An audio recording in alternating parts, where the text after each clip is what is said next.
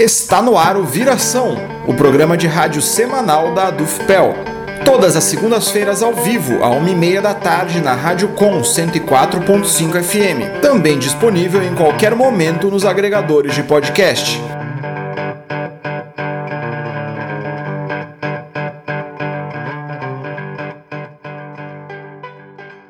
Olá, eu sou o jornalista Matias Rodrigues. Por conta da pandemia de coronavírus, o Viração não está sendo apresentado ao vivo no estúdio da Rádio Com por tempo indeterminado.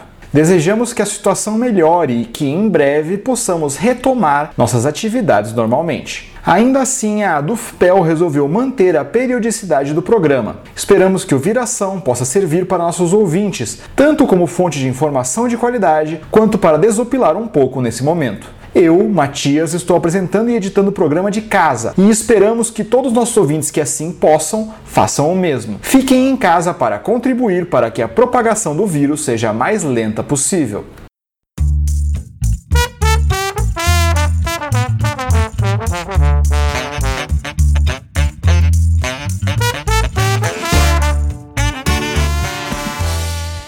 No programa de hoje, 4 de maio, você ouvirá Presidentes da ADUFPEL e da APROFURG debatem conjuntura durante o avanço da pandemia de Covid-19 e seus impactos à saúde e à educação públicas.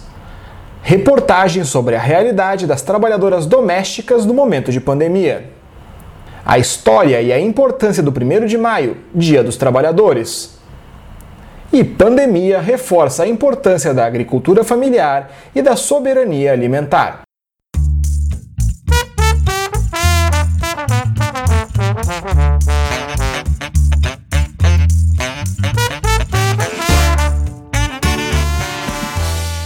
As consequências do coronavírus às trabalhadoras domésticas são graves. A maioria está em trabalhos informais, tem grandes chances de perder o emprego durante o período ou de contrair o vírus em seus locais de trabalho. Saiba mais em reportagem da jornalista Gabriela Vensky.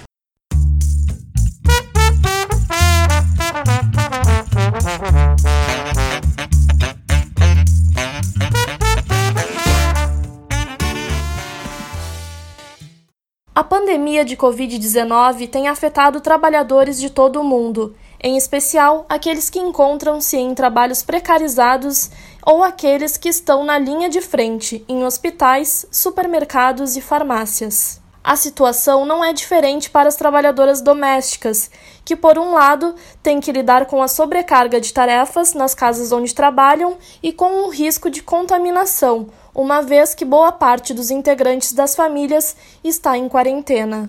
Por outro lado, tem mais chances de perder renda à medida que são dispensadas temporariamente dos seus trabalhos em função do risco de contágio.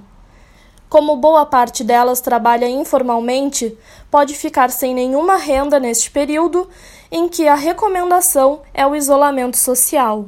A presidente do Sindicato dos Trabalhadores Domésticos de Pelotas, Ernestina Pereira, fala sobre os riscos que enfrentam esses trabalhadores e trabalhadoras. Nós, trabalhadoras, é importante que todas tenham essa, essas precauções, porque a gente sempre trabalhou em, em risco e agora o risco é maior, né? A gente sabe que o nosso trabalho, as pessoas trabalham com diversas pessoas dentro de casa né, não tem o distanciamento necessário, então sempre, sempre teve que haver precauções e agora muito mais.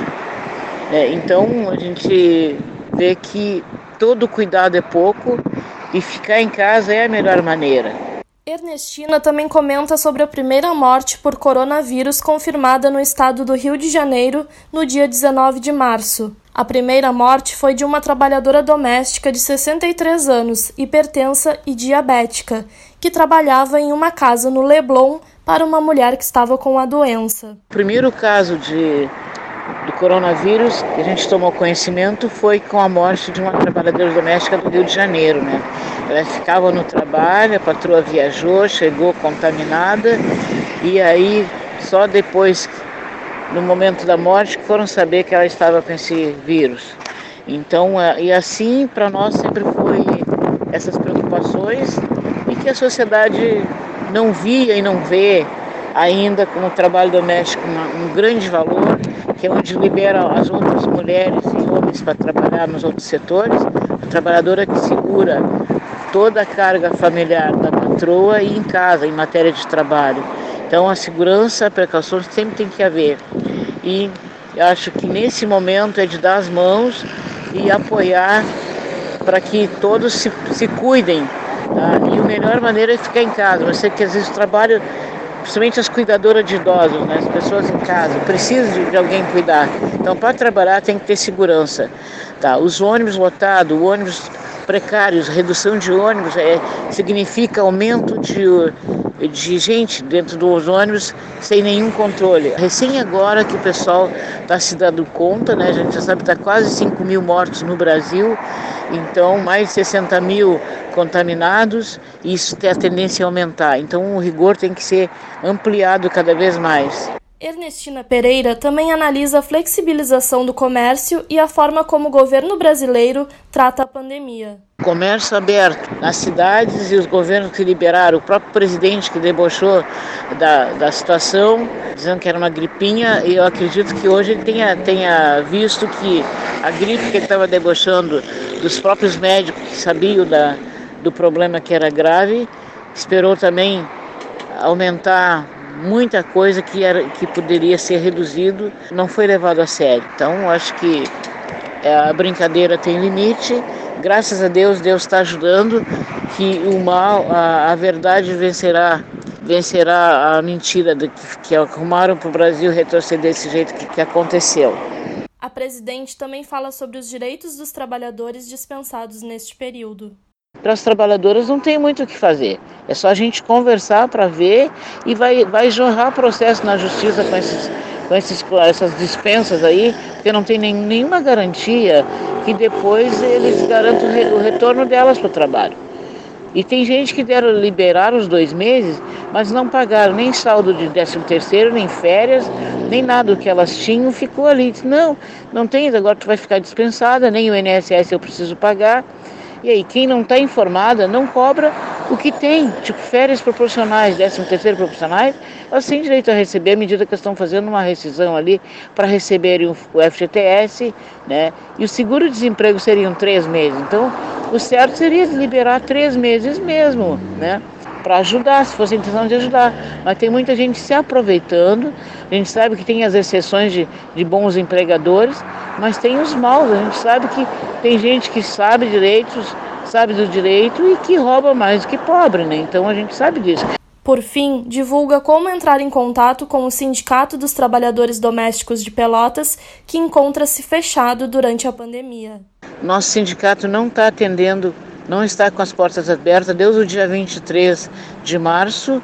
Eu é que assumo a tarefa de atender e-mails e fazer os cálculos e homologações, no caso, quando teria no sindicato. Então, apenas estou recebendo as tais dispensas provisórias e as reduções de jornada. E, como a gente colocou a placa no sindicato lá, para as trabalhadoras entrar em contato, é o meu telefone, o telefone do escritório também jurídico, que o 3025 5730, é do jurídico. E o WhatsApp é o 991 90 0990. É o, que as, o telefone que as trabalhadoras têm para entrar em contato. E os escritórios de contabilidade passam, estão ah, passando, os patrões estão passando os tais contratos de dispensas é, para o e-mail, sim, é tudo letra minúscula, simdomesticcar.gmail. Gabriela Vensky para o programa Viração.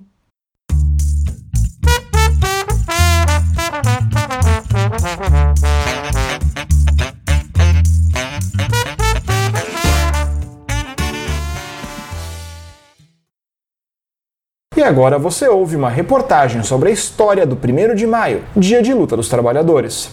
Na sexta-feira passada foi celebrado o Dia Internacional de Luta dos Trabalhadores e Trabalhadoras, o 1 de maio. O Viração conversou com o professor Ademar Lourenço da Silva Júnior, docente do curso de História da UFPEL e membro do Conselho de Representantes da ADUFPEL, sobre o tema. Ademar contou um pouco da história do surgimento do 1 de maio como uma data de luta dos trabalhadores. Em 2020, por conta da pandemia de coronavírus, o 1 de maio foi um pouco diferente. A CSP com Lutas e a Intersindical organizaram um ato classista de luta e internacionalista online, pela internet.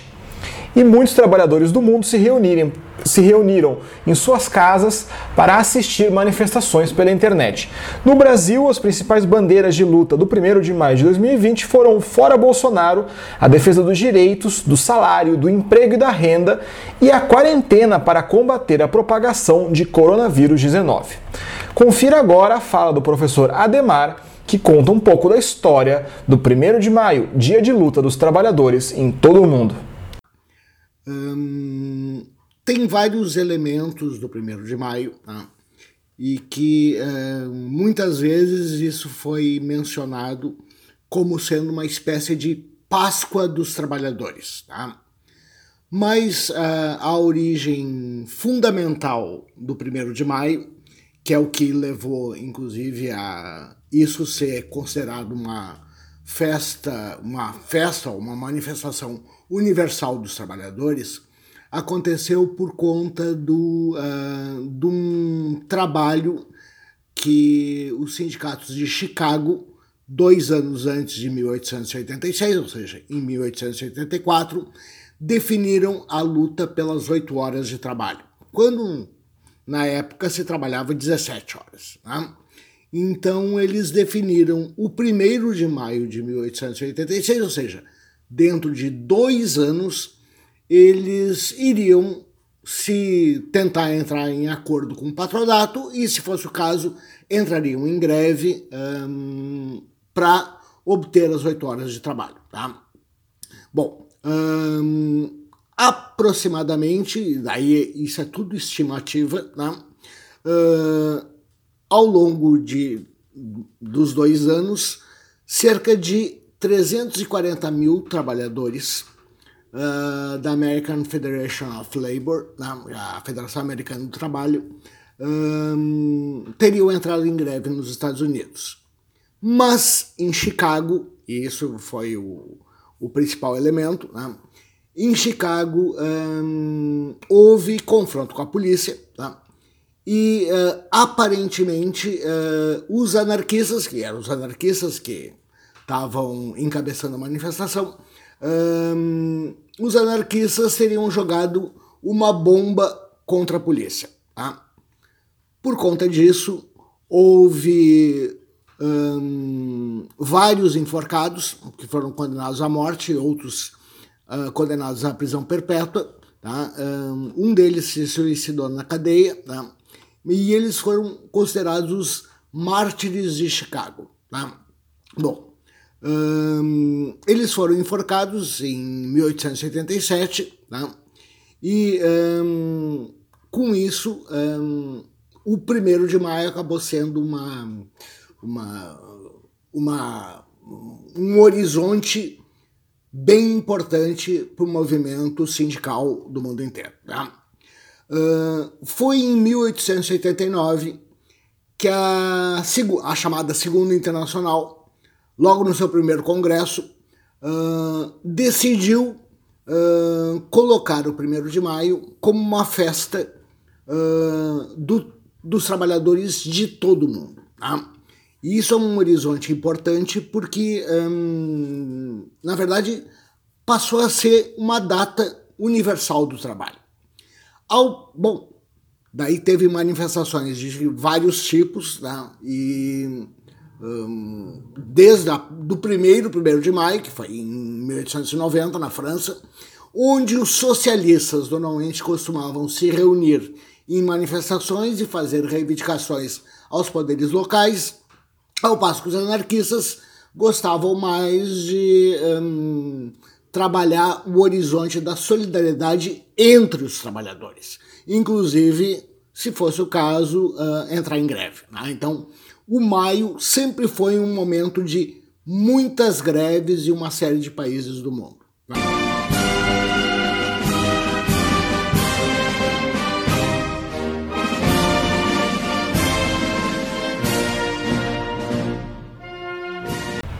Matias Rodrigues para o programa Viração.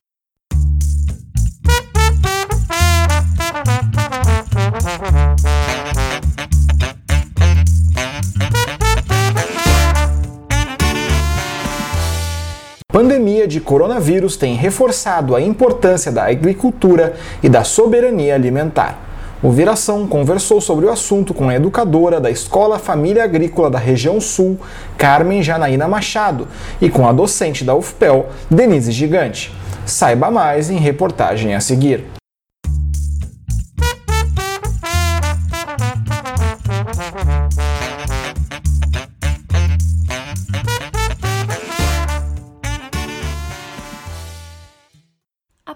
Pandemia de coronavírus tem gerado uma série de reflexões na sociedade. Pessoas passaram a questionar mais a desigualdade social, a falta de investimentos em serviços públicos e também seus hábitos, entre eles os alimentares. Com isso, se tem reforçado a importância da agricultura e da soberania alimentar no país. Cerca de 70% dos alimentos que chegam à mesa dos brasileiros vêm da agricultura familiar e não do agronegócio, que ocupa a maioria do território do país com métodos destrutivos e predatórios. O Viração conversou sobre o assunto com a educadora da Escola Família Agrícola da região Sul, Carmen Janaína Machado, e com a docente da UFPEL, Denise Gigante. A professora da UFPEL explica a origem do significado do conceito de soberania alimentar. É, o conceito de soberania alimentar é, vai além é, do conceito de segurança alimentar e nutricional, que, que é um conceito mais antigo. É, já o conceito de soberania alimentar ele surge no final da década de 90 numa reunião da FAO, da Organização das Nações Unidas, eh, em Roma, quando eh, a participação de, de camponeses, de pequenos agricultores, eh, buscaram mostrar a importância de que os povos deveriam ter o direito de produzir e de se alimentar com aquilo que desejassem. Nesse sentido é que surge o conceito de soberania alimentar, e que hoje deve estar acompanhado né, da segurança alimentar e nutricional. Para Denise, a soberania alimentar em tempos de pandemia assume um papel ainda maior.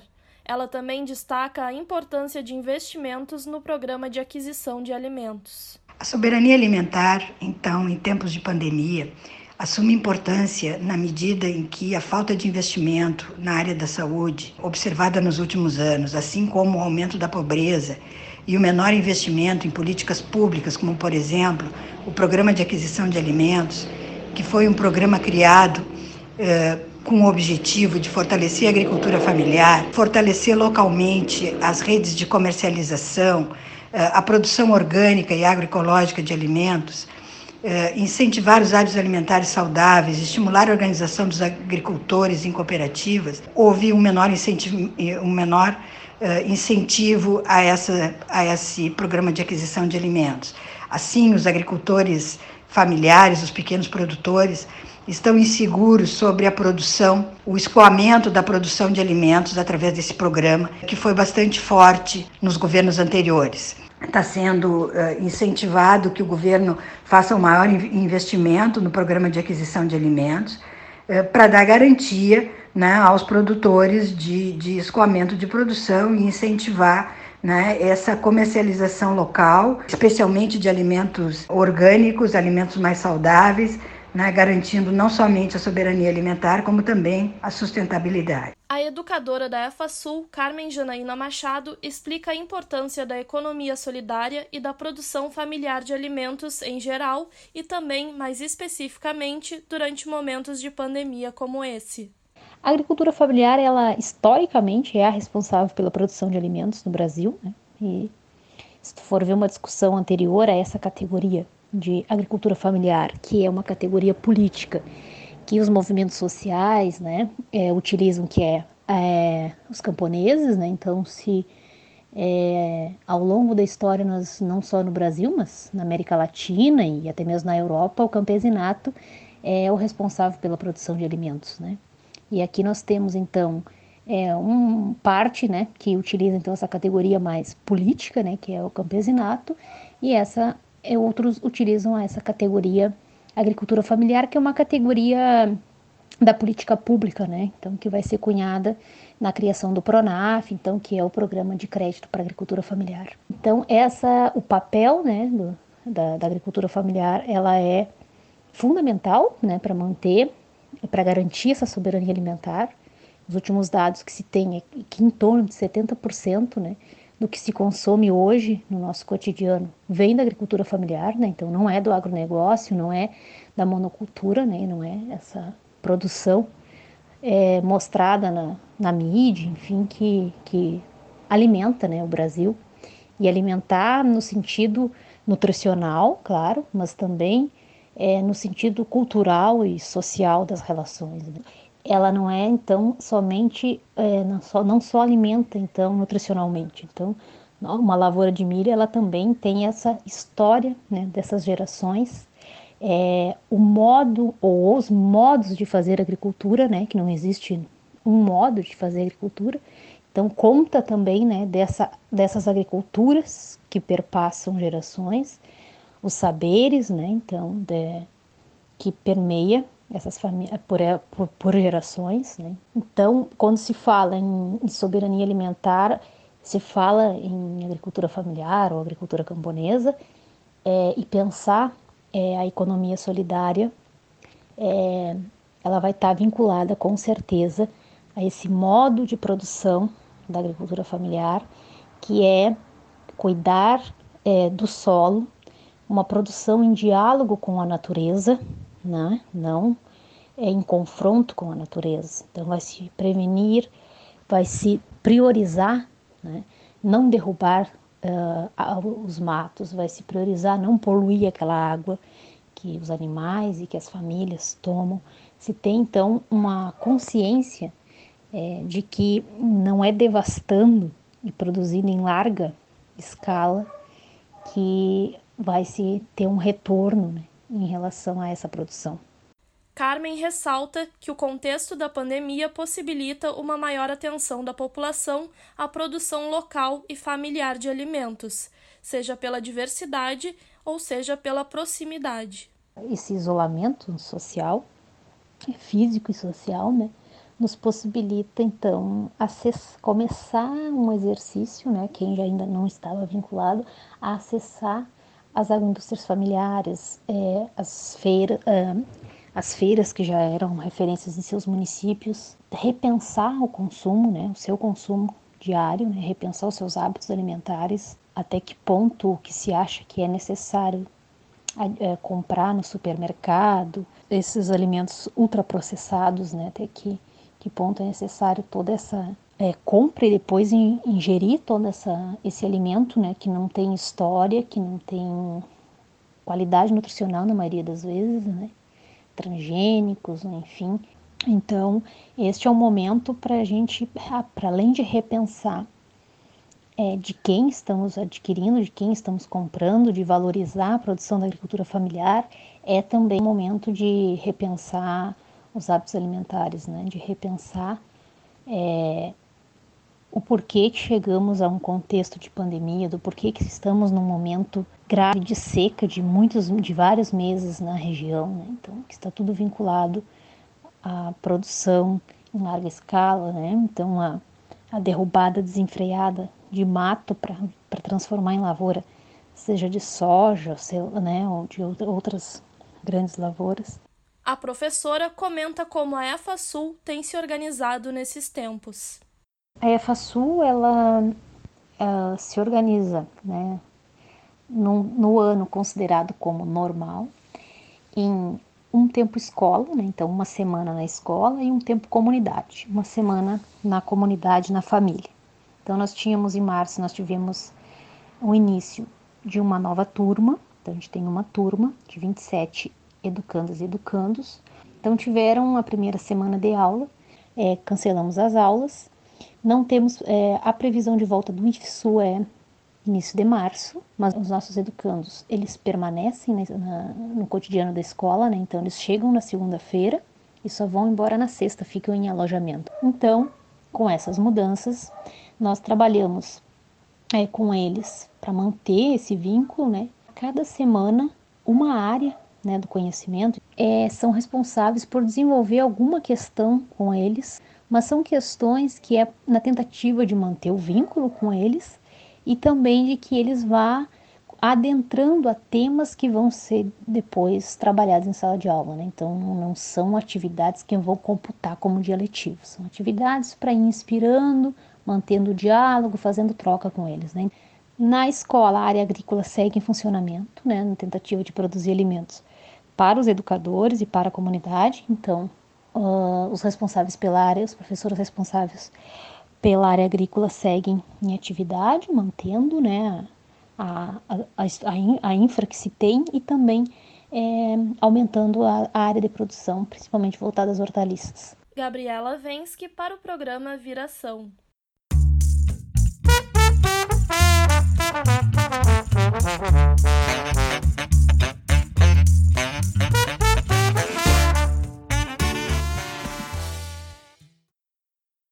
Agora, no Viração, nós vamos apresentar uma entrevista com Celeste Pereira, presidente da Dufpel, e com Cristiano Engelke, presidente da Aprofurg, o sindicato dos docentes da FURG. Essa entrevista foi realizada pela internet na semana passada por meio de uma live na página do Facebook da Dufpel. E aqui no Viração, nós vamos reproduzir um trecho dessa conversa que aconteceu na semana passada. Primeiro vai falar a professora Celeste e depois o Cristiano.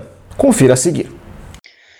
Bom, então, muito bom estar aqui, né, é, participando desse nosso é, primeiro experimento aqui, então, muito bom estar podendo estar dividindo esse espaço aqui com todos e todas.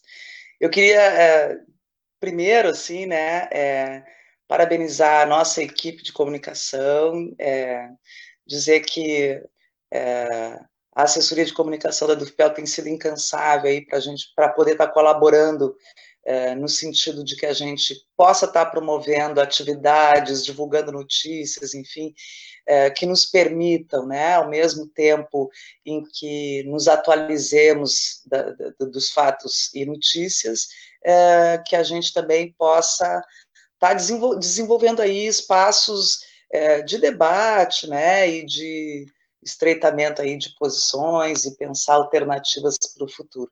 Então, é, né, cumprimentar a nossa equipe e, através dela, também cumprimentar toda a equipe aí dos jornalistas sindicais, em particular aqui da nossa é, região, que tem feito um belíssimo trabalho junto com a gente. Bom, é, feito isso, cumprimentar meu companheiro de live, né, Cristiano, é um, é um grande prazer, assim, estar tá, tá discutindo aqui na companhia do Cris, temos trabalhado também é, juntos em várias frentes e isso nós entendemos que fortalece bastante né, o trabalho sindical e, e, e, a perspectiva de luta assim, que a gente tem aí pela frente é, dos professores, particularmente né, da nossa categoria do magistério superior é, nas universidades e institutos federais. É, Bom, eu, eu pensei um pouco assim do debate é, do que trazer para esse momento aqui, né?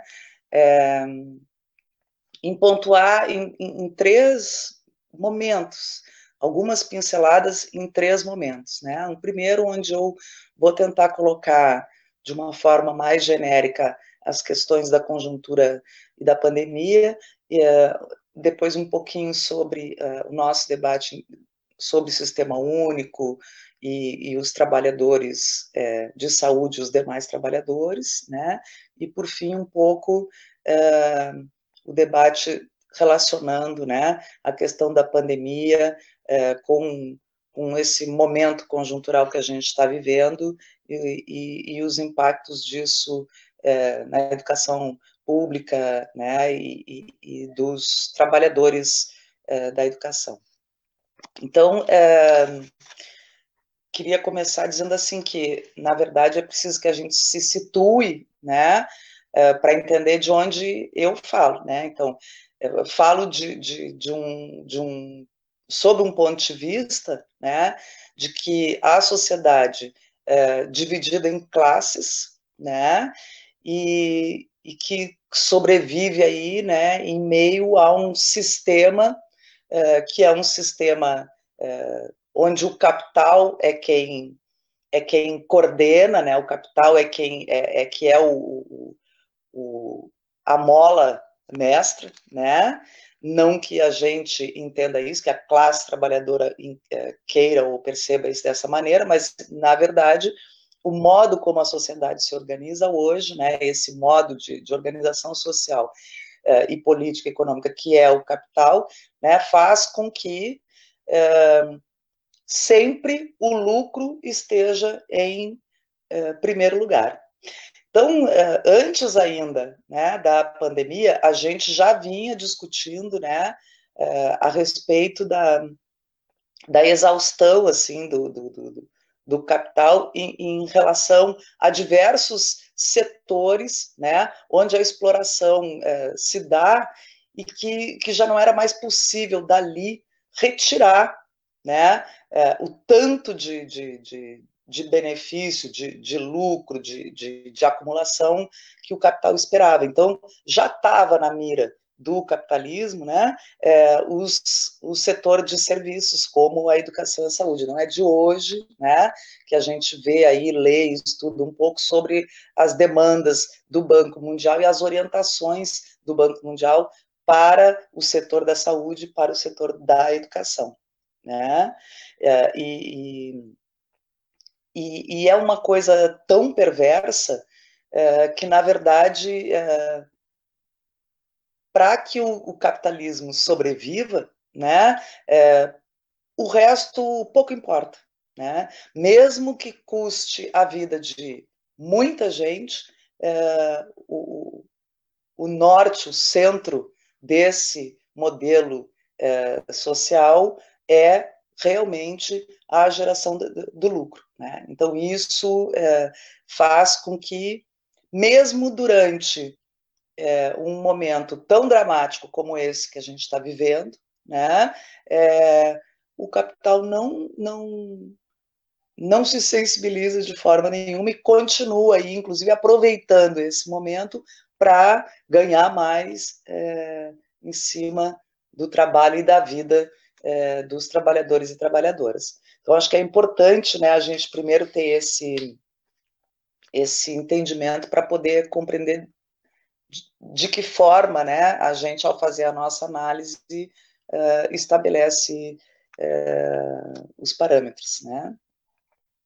Penso que uh, esse, esse momento que a gente está vivendo da pandemia né, traz, escancara né, para os trabalhadores um, um, limite que precisa, precisa ser superado, né? Precisa ser superado. É, mesmo com todas as necessidades de isolamento é, social. É... Oi.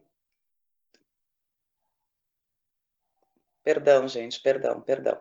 Mesmo então, com todas as necessidades de isolamento social, fechamento de parte do setor eh, de comércio, é, várias atividades é, laborais que tiveram que ser interrompidas, né? E com isso gerando aí impactos, né? Para a vida de todos os trabalhadores, formais ou informais, e, e, e particularmente para aqueles também que não têm é, trabalho, né? mesmo com tudo isso, é, o, o, o, o, governo exercendo aí o, seu, uh, o seu poder e a sua decisão de manter a acumulação, né? ele passa por cima de todos esses trabalhadores e segue aí uh, trazendo, trazendo medidas é, que vem de encontro, né? Inclusive é, colocando em, em, em, risco a vida das pessoas. É, essa questão da flexibilização de contratos, né? É, são recursos é, que não são liberados, é, enfim, a, a, a, o não acesso das pessoas a, serviços essenciais, né? Tudo isso é, fica, fica muito aguçado nesse momento em que a gente está tá aí no meio de uma crise é, e que as pessoas estão tendo que pensar estratégias de como sobreviver, né? E, e, e independente disso, é, o governo e os seus aliados é, continuam é, buscando estratégias de, de, de, aumento de lucro. É, é, a gente hoje ainda estava conversando bastante é, sobre, por exemplo, a questão da educação, né? As empresas privadas que enxergam na educação um, um, espaço de, de, de venda de produto, né? Elas estão aí é, fazendo mil esforços, né? É, para botar no mercado produtos, estratégias para que eles é, possam estar tá ganhando mais com isso, né? Então, nós estamos hoje, por exemplo, vivendo um dilema muito importante que é o debate é, da educação à distância, né? A nossa compreensão é de que é, a educação, a educação em si, ela não pode se dar à distância, porque a educação não é só é, a transmissão de conhecimento, né? ela parte de um processo formativo que necessita de integração, né? e que a gente, em alguns momentos, pode se valer de instrumentos né, na modalidade à distância, mas como instrumentos para nos auxiliar no processo formativo, né, e não como o processo formativo em si. Né. Se a gente considerar que nós temos aí uma parte significativa da população que avança os 40%, que não tem acesso às mídias, né, fique fica pensando assim, né? E, e, e, isso é uma coisa tão, enfim, tão maluca assim, né? Porque é, é, hoje se, há, uma, há, uma, há iniciativas dos governos em, em diversas, é, em diversos níveis, desde a atenção básica. Então, imagina a criança que estava lá na escola, agora está em casa, recebendo tarefas para serem realizadas, né, online, é, e isso é, para aquelas crianças que têm a condição de acessar é, esse tipo de instrumento, né? E para o ensino médio e para as universidades, enfim, esse debate está se dando agora dentro da Universidade Federal de Pelotas. Né? É, nós estamos com as aulas suspensas até 31 de maio, mas já está correndo dentro da universidade que se possa estar tá realizando atividades aí que, é, através é, da, da EAD para é, que, que, ainda ainda estamos em processo de discussão, né? Tem uma série de, de, de elementos assim que ainda é, trazem questionamentos e que a gente não consegue ter é, a real noção do que, que vão impactar. Mas na nossa avaliação, seguramente não não significam né, é, o, o, o, instrumento formativo principal. Né? A gente precisa Diga. Oi, cinco minutinhos para ir concluindo já essa primeira fala, tá certo? Tranquilo, tranquilo. É, acho que é porque é importante a gente pensar, então, né, em todas, é, em toda, em toda parte da população que, na verdade, é, não tem acesso, né, aos, aos elementos midiáticos, de mídia, né, computador, celular. Olha, trabalhar com alguns aplicativos via celular não é nada fácil escrever texto, etc. Vocês imaginam, é, é, é complicadíssimo. Se a gente pensar ainda para além disso, né, na questão do acesso mesmo, né, então a gente pensar que tem muitas crianças da educação básica que, é, que fazem a única refeição na escola, vocês imaginam o que significa para essas crianças, para essas famílias, né? É, hoje, a situação que a gente está vivendo, né? Difícil, necessário o isolamento social, nós defendemos o isolamento social, mas é, compreendendo, né? Que isso significa que outras, outras formas é, de, de, de, atender socialmente essas, essas famílias, elas também são é, fundamentais. Estou, é, talvez, misturando um pouco as coisas, mas é, para dizer assim, né? Que o ensino o ensino à distância não é uma forma como a gente compreenda o ensino é, capaz né, de, de formar cidadãos para intervir né, na sociedade, né, que o ensino à distância ele pode ser utilizado como um método, mas não como o processo formativo em si, e ao mesmo tempo está olhando para a situação é, de dificuldade que as populações uh, grande parte da população uh, tem né, em relação ao acesso a, a, a diversos um, mecanismos e instrumentos né, é, para dar conta dessas questões. assim, tentando também colocar um pouco da, da relação com o Sistema Único de Saúde, né, eu acho que é fundamental é, dizer que o que nós temos experimentado nesse momento mostra para a gente né, que é, aqui no Brasil, é, em que pese a gente ainda é, não ter, não ter assim vivido o ápice no país como um todo, nós temos exemplos pelo país, né, a situação dramática da região norte, parte da região nordeste, o, o, é, centro, São Paulo, Rio, enfim, estamos vivendo um caos, né? É, isso talvez não se dê na mesma medida em todos os lugares do Brasil, mas nós temos nós nós temos certeza em função, né, de todas as as evidências científicas nas quais a gente se baseia e pauta a nossa intervenção, né, de que esse vírus ele é um vírus é, de um contágio muito rápido, né? Muito rápido e muitas vezes sorrateiro. Então, ele, daqui a pouco, quando a gente vê, uma parte imensa da população está contaminada sem ter tido qualquer é, manifestação é, clínica, né? E, e, a gravidade, na medida em que ele atinge é, é, o sistema respiratório, também, né? A gente tem é, uma parte das pessoas que consegue é, né, é, é, sobreviver a isso, é, romper a, a crise, ser mais forte do que isso, mas nós temos também uma boa parte da população vulnerável, já com o seu sistema imunológico é, fragilizado, né, que acaba sucumbindo, e nós já temos aí um, um número expressivo de mortes no país.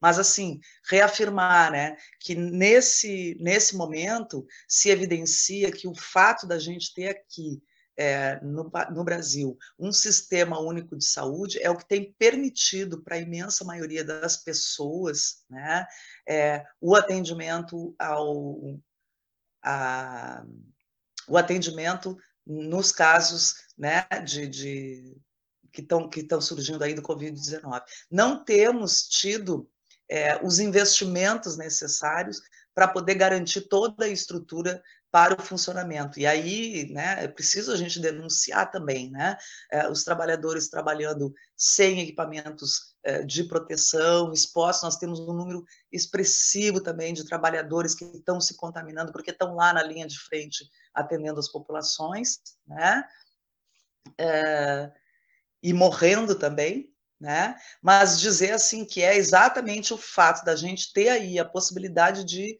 é, utilizar um serviço de saúde é, que garante o acesso universal, né? É o que tem sido, é, vamos dizer assim, o alento para muitas para muitas pessoas, né? É, e ao mesmo tempo importante dizer que o suporte para esse atendimento, né? Inclusive com a confecção de, de, equipamentos e materiais fundamentais que o Estado, inclusive, não tem dado conta, né? Eles estão sendo produzidos através das instituições superiores de ensino, né? Então a gente tem a gente tem visto aí, né? Por exemplo, a produção de respiradores que são fundamentais para as pessoas que estão em situação de, de internação, é, que estão com necessidade de isolamento dentro do ambiente hospitalar, né, nas UTIs, precisam dos respiradores. Esses respiradores estão sendo é, construídos, fabricados a custo muito mais baixo do que aquele que a gente tem é, comprado até então, né, com tecnologia própria dentro das instituições é, fabricado, elaborado, né, criado dentro das instituições federais. E assim uma série de outros é, materiais e insumos que a gente tem construído dentro das, das universidades. Aliás, né, o, o próprio o próprio modo como o, o, o vírus se desenvolve, né, é, o genoma dele foi descoberto né, dentro de uma instituição superior de ensino. Estou falando disso para chamar a atenção, né, porque a gente tem vivido aí, a gente tem uma notícia novinha, né, que é a proposta é, que está sendo aí trabalhada em meio à pandemia, que é a de congelamento de salário dos servidores é, públicos por, por um ano e meio, né, para que o governo é, possa pensar em se restabelecer numa, numa perspectiva pós-pandemia. Ou seja, todos aqueles espaços, e aqui eu destaco a saúde e a educação, em que pese todos os demais espaços públicos, é, na minha concepção, são fundamentais para garantir né, o mínimo para a sociedade em geral, mas falando especificamente em saúde e educação, a gente eh, já de muito, né, vem, vem tendo uma série de direitos retirados, e agora, nesse momento em que as pessoas mais estão precisando, né, de, de, de ter um, é, um alento mínimo, né, elas estão aí, de novo, com a faca no pescoço e o risco né, de terem seus salários reduzidos em até 25% por um período de um ano e meio. Fora um tanto de outras medidas, mas o tempo que a gente tem não nos permite estar. É, é, é tanta coisa, né, que 15 minutos jamais vai ser suficiente para que a gente diga. Mas eu acho que, assim, trazer um pouquinho desses três elementos, né, da questão da conjuntura de uma forma geral, do que o capital espera da sociedade e o que a gente, enquanto trabalhador, é, espera e, e, propõe, né, a questão da educação e a questão da saúde como elementos centrais nesse, nesse espaço. E aí a gente vai vendo como é que desenrola. Espero ter conseguido aí, né, abordar minimamente esses elementos. Uma travada no meu computador, mas faz parte. Então, primeiro, meu boa tarde a todos e todas que nos assistem. Quero agradecer imensamente por esse convite. Uma honra poder participar dessa primeira live da Dufpel e assim saúdo a Celeste, minha amiga Celeste, parceira de luta, né, a gente poder conversar aqui esse momento. Agradeço ao Matias pelo convite e pela organização e coordenação dessa live. Aproveito também para agradecer a nossa equipe de comunicação, aí, em especial o Diego, né, que também, de alguma forma, ajudou na, na, na, junto com o Matias nessa organização, mas aí, em especial, o Matias, a equipe de comunicação da Dufpel. Sempre importante lembrar né, que se uma, um sindicato, uma sessão sindical é feita, no nosso caso, né, por professores e professoras, é fundamental o trabalho e a participação dos funcionários de todas as áreas, nesse caso aqui em especial da comunicação. Buenas, é, eu trouxe algumas coisas para a gente tratar aqui e fica até difícil depois a né, sempre qualificada fala da Celeste, é, mas alguns pontos que eu acho importante, né? A gente compreender que estamos diante de um momento gravíssimo da pandemia do Covid-19, é, mas vivemos não só esse problema, a gente tem um problema gravíssimo que é enfrentar esta pandemia com este governo que nós temos que é se coloca como negacionista, se coloca praticamente contra o combate a esta pandemia. E soma-se a isso um terceiro fator, que é eu chamaria aqui como uma forma de simplificar. Eu sei que em termos conceituais é complicado, mas eu diria aí um pensamento, uma lógica fascista, né, de uma parcela da sociedade que inclusive apoia as medidas do governo. Mas eu quero dizer que o problema não é só governo, mas também sociedade, que muitas vezes não compreende, ou alguns setores da sociedade que não compreendem a gravidade da situação da pandemia, a gravidade da situação da saúde pública em nosso país, que acarreta outros problemas, entre eles a questão econômica. Então é isso, né? A pandemia em um cenário gravíssimo de um, um governo de extrema direita que defende ditadura militar e, enfim, com uma série de problemas que se a gente for tratar só disso já seriam horas falando, e somado a isso uma política de extrema austeridade fiscal, de um ultraliberalismo, pauta essa que já vinha sendo aplicada e agora está tendo um pouco que repensar, inclusive gera um atrito dentro do próprio governo com relação a isso. Agora é importante, né, e a isso então, pandemia, governo e uma parcela, pelo menos, da sociedade que não compreende.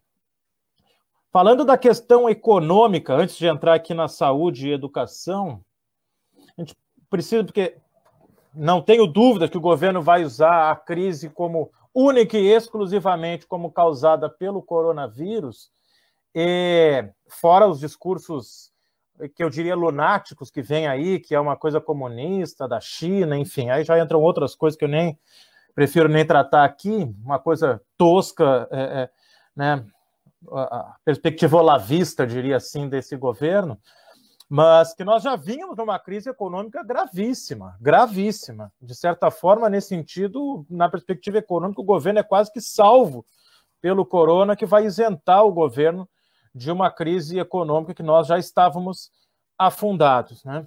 E, por outro lado, a gente tem que urgentemente sair dessa desse discurso falso, falacioso, é, de ou é vida ou é economia. Eu sei que já outros, né, é, é, é uma fala até um tanto clichê nesse momento, mas acho importante reforçar. Né, é, porque não é um contra o outro. É óbvio que quem defende a vida defende sim a vida com qualidade, que tenhamos uma economia funcionando, tenhamos bem-estar social para toda a sociedade, que tenhamos é, uma divisão mais igualitária dos recursos da sociedade. Então, quem defende vida defende também que tenha uma economia funcionando. E, por outro lado, não faz nenhum sentido defender economia se não tiver vida. É até mais, é mais óbvio ainda essa outra perspectiva. E, além disso, não podemos, e muitas vezes acaba se reforçando, ficar na disputa como se isso fosse uma questão de apoiadores do governo ou não, ou algo de direita e esquerda não podemos cair nesse erro também, que muitas vezes se cai. Então, eu queria fazer essas ressalvas iniciais. Em relação à saúde pública, o que a gente tem aí com a pandemia é, e aí acho que é importante porque mostra, além da gravidade né, que a gente tem né, nessa situação, mas sinaliza para a sociedade brasileira algo que estava-se até então tentando desconstruir. O próprio ex-ministro Mandetta, né, ele teve como. Ele estava lá antes da pandemia com a tarefa de destruir o Sistema Único de Saúde. Destruir o SUS enquanto princípios, destruir o SUS, né, o, o programa de saúde da família, uma série de coisas que já vinham sendo destruídas. E se conseguiu colocar em uma parcela considerável da população o SUS como sinônimo de algo que não funciona, de uma forma é, é, maldosa e injusta. Porque o SUS não só ele é importante e necessário, como pode ter sim os seus problemas, mas ele funciona. E muitas vezes as pessoas não têm a compreensão da sua lógica de funcionamento, as responsabilidades de cada, de cada ente, é, os seus princípios né, da universalidade, integralidade, equidade, e o quanto ele é importante, e a própria questão de ter uma centralidade no planejamento de saúde pública no país.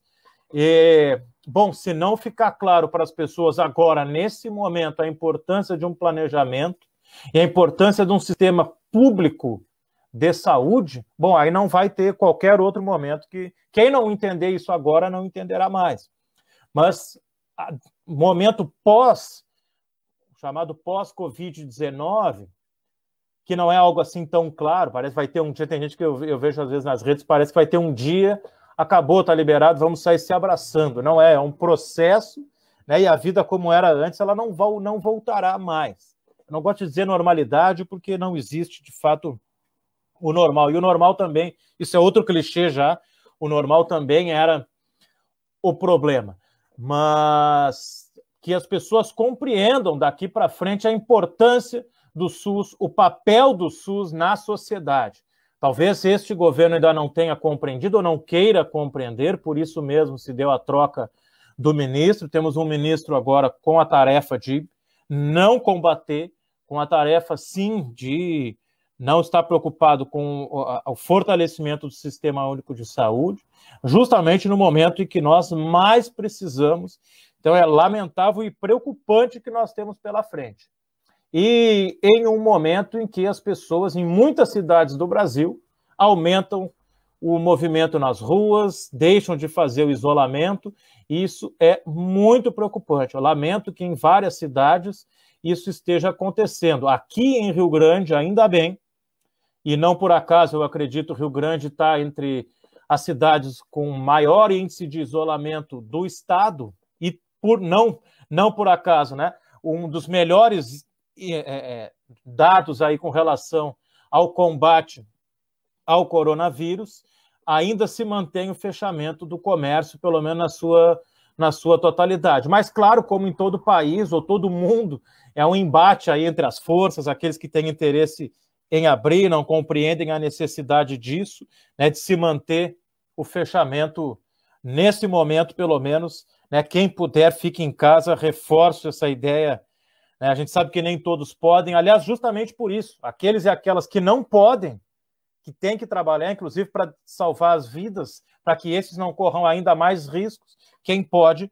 fique em casa. Até aproveito para divulgar aqui, no fim de semana tivemos reunião, aqui a Profurg, ela compõe a Frente Brasil Popular, aqui de Rio Grande, é a única articulação, nós não temos aí em Pelotas, tem outros espaços de articulação, aqui é só um, então, nós construímos pela Frente Brasil Popular e lançamos, inclusive, um manifesto ontem, que está compartilhado aí nas redes, né, Facebook, Instagram e o site da Aprofurg, né, defendendo aí a manutenção do isolamento, que é não a única, mas é a principal medida de contenção do coronavírus nesse momento, né? Os dados mostram isso. E para fechar, pelo menos por enquanto, a questão da saúde, né? A Celeste falou anteriormente da preocupação, né? O quanto a educação muitas vezes é, é, tratada como uma venda de produtos. E o mais grave, né? A saúde tratada como venda de produto. Tem muita gente que vê nesse momento uma forma de ganhar mais dinheiro, e era isso que se tinha com o princípio de acabar com o SUS, é para que fosse apenas fonte de lucro né, de alguns setores da sociedade. Não por acaso, um país que para alguns é visto como grande modelo de sociedade, que é os Estados Unidos, se tornou o grande epicentro, porque não tem um sistema público de saúde, né? O Obama tentou, enfim, aí é uma outra uma outra questão, mas mostra aí o, o custo que era para as pessoas, ainda é, né? Porque segue gravíssimo o caso lá, mas o custo para se ter um, um, um tratamento de Covid-19 nos Estados Unidos é absurdo. E aí a gente mais ainda se dá conta da importância do SUS aqui no Brasil. E se dá conta também da importância, como a Celeste destacou anteriormente, das universidades públicas, dos institutos federais, que nesse momento vem fazendo um excelente trabalho em vários setores, tanto na área de, obviamente, na área de saúde, nos hospitais públicos, e desenvolvimento também de pesquisa, mas também em outras áreas, como engenharia, na área de química, farmácia e, to, e, na própria área de educação. É difícil citar, porque daqui a pouco fica faltando alguém que está envolvido fazendo atividade, mas nós temos desde o próprio caso aqui que eu posso relatar da FURG, né? desde a área de química fazendo álcool gel, vários setores fazendo e distribuindo máscaras, é, tanto o pessoal do, do, da área de informática, aqui engenharia, produzindo também outros tipos de máscara, todo o trabalho da área de saúde, né, vários outros projetos aí que agora não tenho aqui de cabeça, e a própria Profurg também aproveito para também fazer esse relato. Dentro das nossas possibilidades, também estamos atuando, né, tanto com doação de cesta básica, própria matéria-prima para confeccionar esse álcool glicerinado que está sendo produzido aqui na FURG, também nós estamos contribuindo, ajudamos também os municípios em que a FURG está presente, Santa Vitória do Palmar, São Lourenço do Sul, é Santo Antônio da Patrulha, ainda que seja uma discussão, aqueles e aquelas que dizem que esse não é papel do sindicato, mas nós acreditamos que sim. Neste momento tão difícil, o que tiver ao nosso alcance para amenizar a dificuldade de muitas pessoas que não podem trabalhar, não podem ter o seu sustento nesse momento, a gente, né, dentro do que é possível, dentro dos nossos, né, das nossas contas aí, nós seguiremos fazendo. Então. Cristiano. Oi. Oi, pode ir concluindo uns, mais uns cinco minutinhos, tá certo? Nossa, que rápido, eu estou recém no início, mas quer dizer, já estou encerrando. É, é, mas mostra aí para a população a importância do SUS e a importância das universidades, dos institutos federais, da educação pública básica, da educação pública como um todo.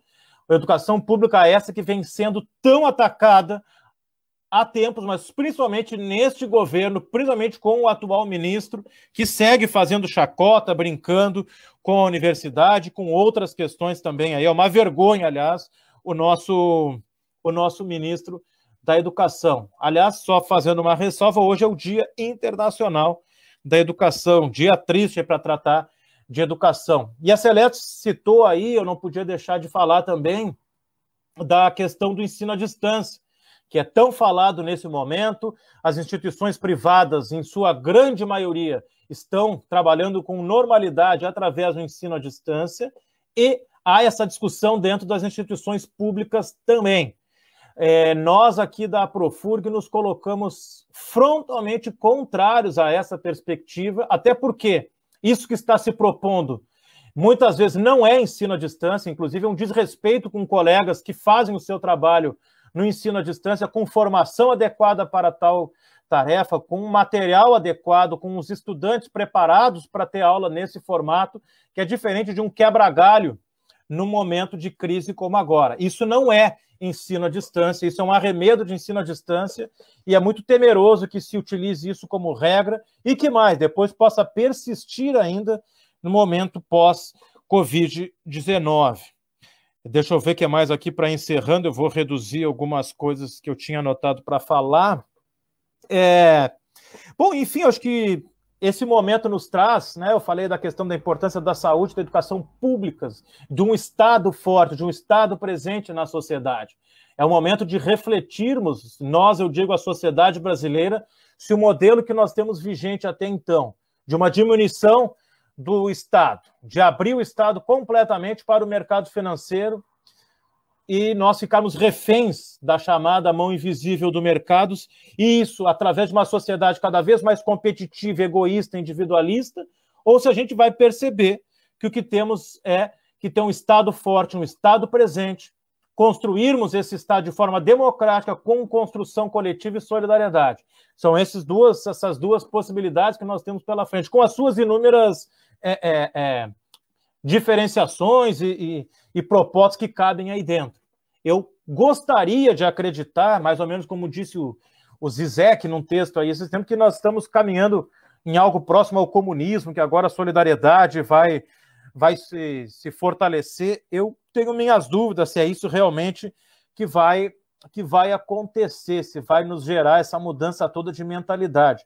Gostaria muito que sim, mas eu sou pessimista na, é, pessimista é é, é, é, na análise da realidade, ainda que otimista na vontade. Né? É, é, é, muito difícil dentro do que a gente vê, e eu acredito que Pelotas venha sofrendo com isso também aí, né? Com, aliás, eu sou estudante aí, né, da UFPEL, não sei nem se a minha orientadora, se tiver, ela não vai gostar que eu estou aqui fazendo live, eu era para estar tá escrevendo a minha, eu tenho que qualificar ainda esse semestre a minha tese.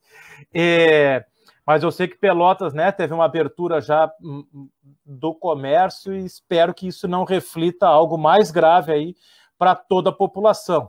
Então, e nesse, nessa questão aí do econômico, do dinheiro, se colocar acima das vidas, acima da solidariedade, acima de qualquer coisa. Porque essa é a lógica que rege a nossa sociedade. Aí eu, para encerrar, eu vou pegar o, o início da fala da Celeste e me posicionando na mesma forma, né? Numa posição crítica a essa sociedade capitalista que vivemos, que é dividida em classes, que o lucro está acima da vida das pessoas, a concentração de renda como uma marca do nosso país e que para isso que existe sindicato, para isso que a gente luta, para que a gente possa ter uma sociedade melhor, uma sociedade mais justa, com distribuição adequada da renda. Eu sei que tem gente que não gosta, tem gente que nos critica, mas é isso. Para isso que nós estamos aqui, senão não tem graça.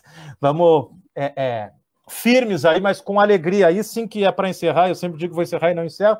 Um cara lá do século XVII, que é o Spinoza, né, o grande filósofo, falava dos afetos alegres, afetos tristes, que a gente consiga nos organizar distante desse ódio que se instaurou em nosso país, que só gera afetos tristes, que não aumenta a nossa potência de viver, o nosso conato, que a gente possa se organizar, organizar a nossa luta de uma forma positiva, de uma forma alegre, e assim conseguir avançar de fato e sair com o mínimo dano possível dessa grave crise sanitária, econômica e social do nosso país e do mundo.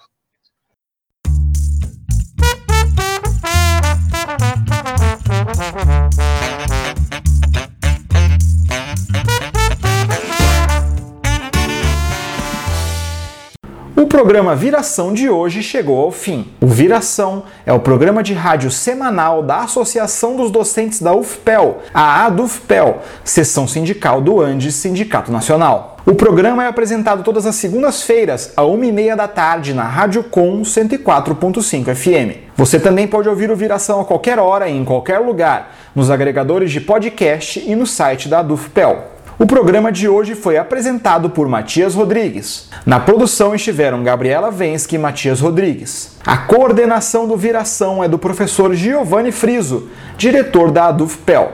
Na técnica esteve Ivon Naval, da Rádio Com.